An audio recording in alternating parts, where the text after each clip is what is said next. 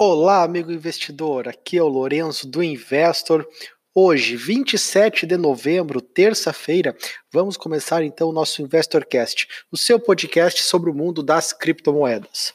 Vamos então hoje repassar aqui um pouco do mercado, né, do movimento das últimas 24 horas e novamente aí estamos com o mercado em queda. No entanto, essa queda agora é baixa, né, pequena, em relação às mínimas que hoje né, nós já tivemos. Agora, por exemplo, o Bitcoin é negociado a 3.695, estava a 3.700, queda de 1%. Ethereum, 104 dólares, sendo negociado aí com uma queda de 2,6%. Outros ativos estão com quedas semelhantes, né, ativos do top 10, é, exceção aí EOS, é, EOS cai 8%, né, se destacando aí no lado negativo. No entanto, agora, por exemplo, é, Litecoin tem uma estabilidade, uma leve alta até de 1%, e qual, a, quem está estável literalmente é o Monero, né, sem, sem oscilação, né, no 0 a 0 no dia de hoje. Sentimento do mercado, meu também aí, de outros analistas que a gente já acompanhou durante a manhã, muitas leituras, né? Sempre a gente faz nesse, nesse horário, para tentar trazer a informação mais concisa para nossos uh, ouvintes. É, realmente, alguns fatos têm é, trazido nas últimas horas é, um pouco de bons ventos, como gosto de dizer, ao, ao mercado. Isso não se refletiu no preço ainda, no entanto, como eu já havia falado até no CryptoWeek ontem, que nós temos uma, um suporte em 3.600, não fechamos ainda abaixo desse nível, então, é, caso a gente se sustente acima de 3.600, vejo que, a gente, que o Bitcoin pode ter uma leve recuperação nos próximos dias e o que poderia ajudar esse mercado, nosso mercado hoje, é, a ter uma alta no, curt, no, curtíssimo prazo, vamos dizer assim. Tendência primária ainda é de baixa, né? Não temos sinal de reversão, mesmo que a gente venha a ter essa alta no curtíssimo prazo.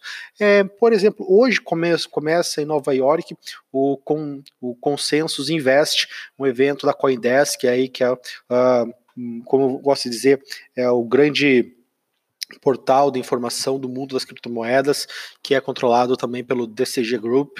Então, esse evento que atrai milhares de pessoas, ingressos caríssimos, é, vai trazer todos os players do mercado com foco em investimentos, os investidores do mundo de criptomoedas e blockchain, para discutir o ecossistema. E grandes painelistas, grandes palestrantes são esperados, mas o grande destaque, né, desse, desse evento, desse ano, é o Jay Clayton da, da SEC, né, da CVM americana, que inclusive é, ontem, ontem, ontem à noite acabou dando uma entrevista para a CNBC muito positiva, né, falando da questão dos ICOs, né, e do Bitcoin. E do Bitcoin ele tratou a questão do, foi perguntado sobre o ETF. É, em relação ao Bitcoin, ao ETF, gosto de destacar que ele diz que ele está tranquilo em relação à questão de trading, é, questão de é, evolução da, da, transparência do mercado e, do, e, dos serviços de custódia, é onde ele viu grande evolução.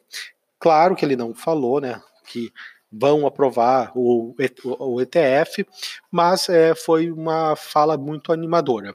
Claro que os ICOs, sim, esses aí a SEC está batendo forte, indo atrás, né, caso da Etherdelta, multa, caso da Airfox e da Paragon também, que foram multadas. Realmente, ICOs, né, que se propunham a captar no passado, captar o recurso como sendo tokens utility, na verdade muitos eram securities, né, valores mobiliários. Então, eu gosto sempre de fazer essa distinção, que eu sei que como a SEC é, é rigorosa com a questão de securities, né, emissão de ativos mobiliários que não é o caso do Bitcoin. E ele foi muito positivo nessa fala e vai estar palestrando nesse evento. Além que nesse evento vai estar a CEO da Beckett também, é, de, da, da a, também o CEO da Fidelity, né, Fidelity, maior empresa de investimentos do mundo, com trilhões aí de investimentos distribuídos aos americanos, que criou o braço agora de criptoativos. Então isso pode trazer um bom ânimo ao mercado, também aí a questão de ontem, eu falei no, no Crypto Week, a questão da Binance, né, tá criando uma stablecoin própria, própria não, um mix de stablecoin, assim como a Huobi já fez, é muito bom porque tira o poder do Tether. É, outro fato também, né, a gente comentou e reforço, uh, a disputa aí entre Bitcoin SV e Bitcoin Cash, né, que teve um fim por enquanto, então a cadeia do Bitcoin SV vai seguir é, operando aí, de, sendo, negoci sendo negociada de forma segregada, e o Calvin Harris aí vai dar suporte à mineração dessa cadeia. Mas ainda fica sempre aquela interrogação sobre o que eles vão fazer no futuro.